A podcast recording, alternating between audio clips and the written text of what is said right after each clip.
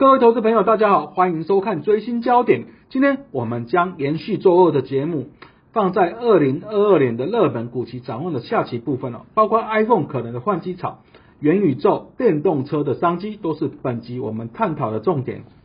首先，我们看到 iPhone 的部分呢，在苹果过去会在下半年呢是发表啊大概四款的新机，那我们认为这部分明年将会延续哦，并预期呢在明年的第一季呢，苹果会发表平价款的五 G 手机 iPhone SE 三的部分，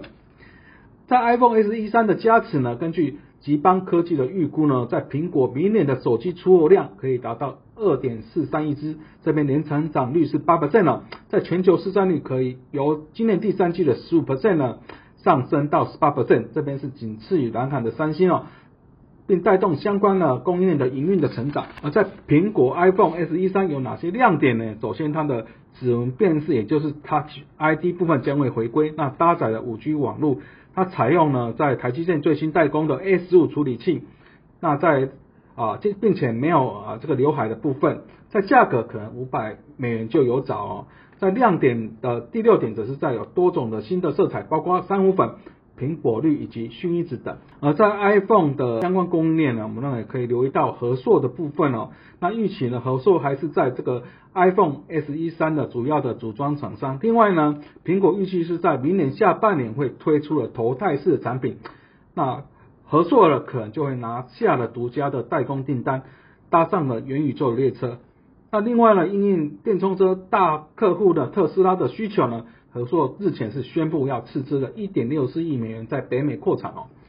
那以第三季的获利来说啊，和硕因为缺料问题以及任列立讯的金属评价由盈转亏哦，E B S EPS 仅有一块钱，这边是八年来的同期的新低。不过明年在 iPhone SE 三以及车用订单的加持之下，我们认为是渴望走出谷底哦。接下来我们看到元宇宙哦，那其实啊回顾起来就是在。社群网站的巨破，这脸书在十月底是宣布更名这个 Meta 啊，也带动了整个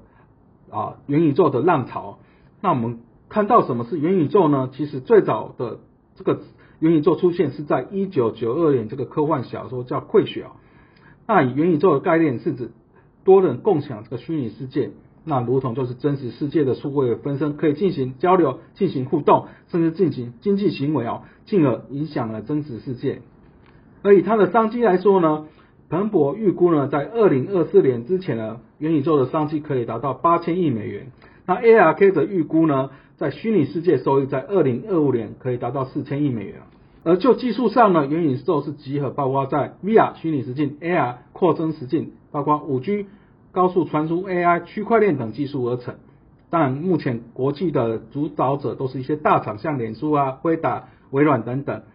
那整个发展在内容部分、Content 部分，还是元宇宙未来市场的重点呢？台湾的业者还是在传统的比较偏硬体的部分，包括 VR 装置的宏达电啊、音讯晶片的瑞昱、感测晶片的翼龙。那其他啊相关的公司还包括联雅、中光电、玉晶光以及宏基等。那我们看到在元宇宙其实最直接的概念股就是在宏达电的部分哦。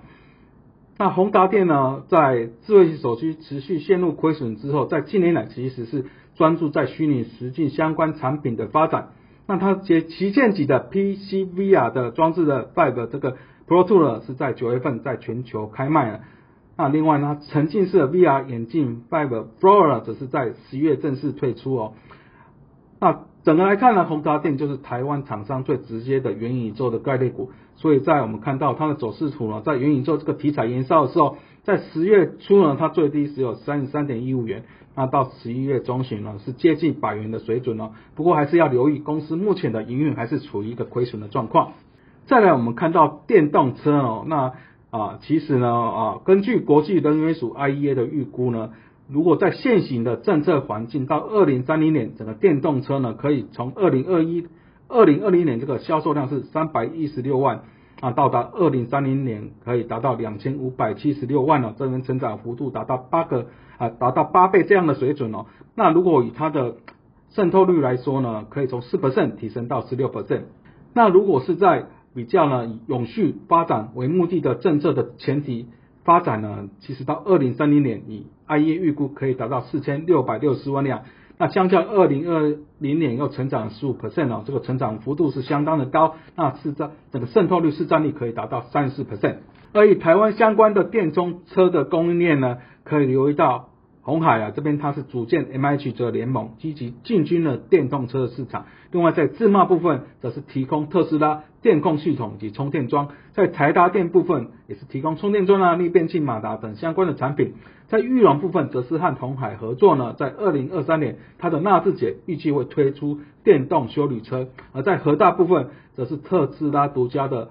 减速齿轮箱的供应商哦。那我们再看到安利部分呢，特别以以近期。元宇宙题材这个燃烧，那啊，在宏达电期货的部分，在十月二十八日呢，脸书是宣布改名了，叫 Meta，那展现它要进军元宇宙的企图心哦。那我们在隔天的十月二十九号，啊，因为宏达电是元宇宙最直接的概念股，那我们就直接以开盘价进场做多一口宏达电的期货，那进口啊进场的价位是五十八点四元哦。而到十月二十三日呢，宏达电期货是。跌破了十日均线，所以我们先将部位进行获利了结。那成交价是七十八点五元。那我们再考虑呢，这个交易成本部分，在手续费假设是一百新台币，那期交税是十万分之二。那所以我们呢，这样算起来，然后我们知道一口是两千股，那整个期末呢，整个获利啊，我们是有接近四万元的水准哦。那加上一口的保证金是